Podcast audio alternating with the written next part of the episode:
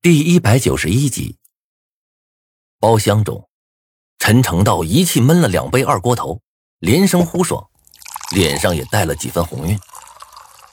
我望着他，急切的问道：“道长，你不是说找到些线索吗？赶紧跟我们说说吧。”陈成道哈哈一笑，把脸凑了过来，神神秘秘的说道：“ 经过一番研究啊。”我已经发现了一个能从诅咒中逃出去的方法，你们两个想不想知道啊？我心里暗暗叫苦，知道这家伙又要例行吹牛了。张胖子却神色热切的问道：“道长，你说怎么做？”陈诚道一脸自信：“自杀，只要你们两个现在自杀，就不会遭遇那么多痛苦了。”呃呃。张胖子脸上的笑顿时凝固住了，他面色古怪的看了眼陈成道，脸上露出了几分怀疑。我说：“你该不会是个假道士吧？”陈成道白了他一眼，又是一口酒下肚。哼，我跟你们说啊，你们还别不信，这两天我看到那只鬼了，比起我师傅跟我说的，他已经强太多了。十年前我师傅还能降住他。现在却不一定了。一听这话，我的心登时凉了半截。张胖子不知道，我却是知道的。这次上面请的那些人中，有一个就是茅山小道士的师傅。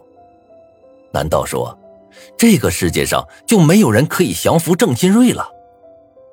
陈成道看着我们，接着说道：“十年前诅咒也发生过，你们知道吧？”我点头。没错，我不光知道，还见到了一个幸存者。陈成道有些惊讶的看了我一眼，点头道：“嗯，你竟然能碰到他，这也算是缘分了。不过呀，那种幸运儿能逃出来，祖坟上当真是冒青烟了。但是你们可就没这么幸运了。”我皱起了眉头，心里很是不舒服。刚开始陈成道还没来的时候。我对他的到来还抱有几分期望，以为他能救我们于水火之中，最不济也能给我们带点好消息。哪知道这家伙见面第一件事又是劝我们自杀，还真是狗改不了吃屎。此刻我甚至有种甩下他离开的冲动，这货浑身上下当真满满的负能量。为什么这么说？段长安当年能逃出来，我们怎么就不行了？陈成道看了我一眼，也不在意我的语气冲，将身子往后一躺，笑着说道：“虽说我不知道当年那家伙到底是怎么从车上活下来的，不过那也没用。郑新瑞是不会允许你们这些知道了秘密的人活下去的。要不是我师傅及时赶到，把郑新瑞封印了起来，那家伙早在十年前就死了。”说到这儿啊，他叹了口气，有些怜悯的看着我们。哎，可是啊，现在那只鬼的实力已经大增，就算是我师傅也挡不住。要是你们两个早生十年，说不定还能逃过一劫。现在却是必死无疑了。我冷笑出声。要是你今天来这儿是为了打击我们、劝我们自杀，那你现在可以走了。想要我们死的人和鬼多了，你算老几呀？看着我和张胖子两人满脸怒气，陈成道嘿嘿一笑。别在意啊，我这个人就是喜欢说实话，没别的意思。既然你们两个不听劝，那我再和你们说件事情，你们平日里小心点这个学校有点古怪，哪里古怪了？我怎么没看出来啊？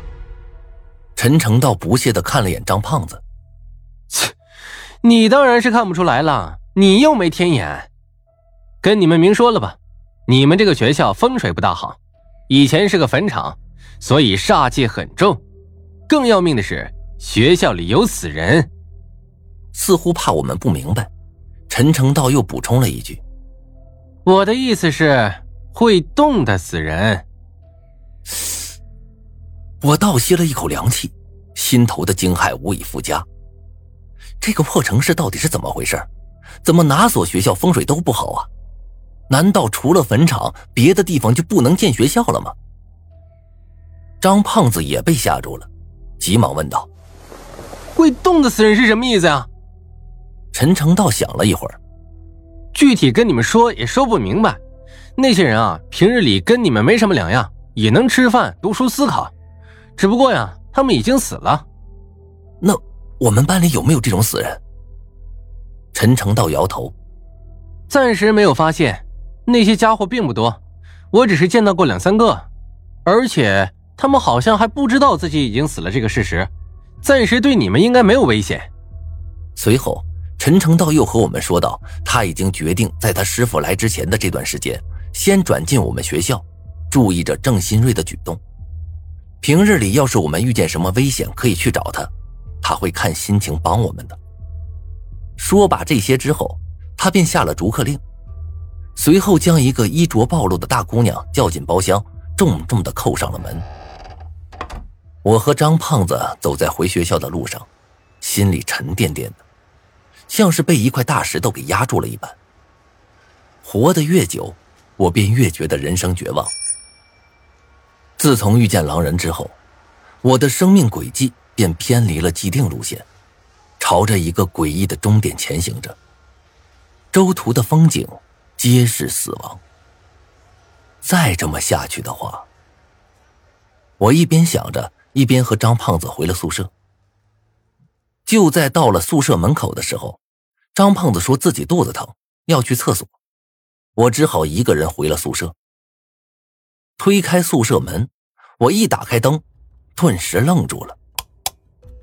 宿舍正中央留下了一滩血迹，在灯光的照射下闪烁着幽幽的光芒。入眼处多了一群年轻混子，目光凛冽的盯着我。少杰就在人群的最中央，还没等我反应过来，两个混子便一左一右走到我的身边，一把将我推到门上，叫嚣道：“你是不是张晨？”我神色一凛，想从怀中掏匕首，却发觉自己已经把匕首借给张胖子了，还没来得及再买，就这么一慢，我的脸上已经挨了两个耳光，扇得我的头不自觉地偏向一旁。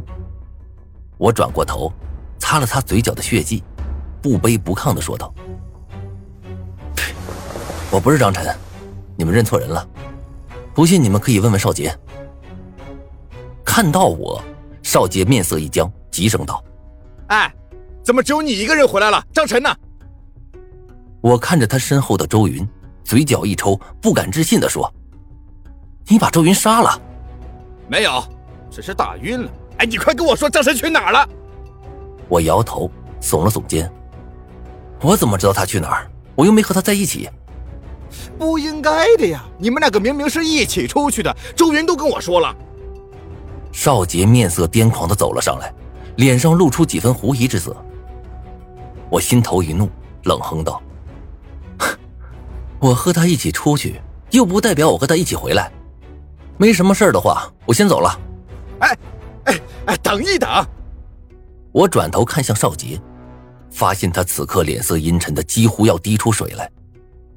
我皱起眉，问道：“怎么，你想拦我？我们两个好像没仇吧？”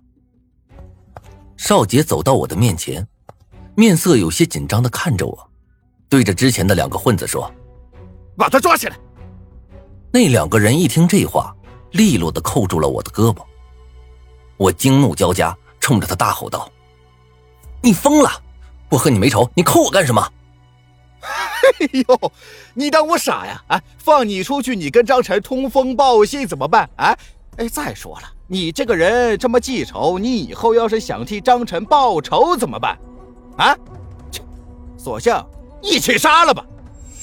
我吃惊的看着少杰，内心一片绝望。看着这家伙的表情，他是认真的。那两个混子闻言，脸上露出了一丝难色。两个人大眼瞪小眼，都没敢对我动手。别胡闹！人群中传出了一声厉喝。一个身材精瘦的年轻人站了出来，走到少杰面前，指着我恶狠狠地说：“哎，你是不是傻呀？啊，杀人这件事情是这么好混过去的啊？帮你杀一个已经不错了，别得寸进尺。”少杰似乎很害怕他，缩了缩脖子，不甘的说道：“杀一个是杀，杀两个不也是杀？我我可以付给你们双倍价钱的。三倍价钱也不行，只能选一个，是这小子还是那个叫张晨的？先说好了，最后一刀要由你来补。少杰不甘的看了我一眼，咬牙道：“杀张晨吧，呃，不过哎，揍这家伙一顿没事吧？”年轻人点头：“啊，揍他一顿倒没事你去吧。”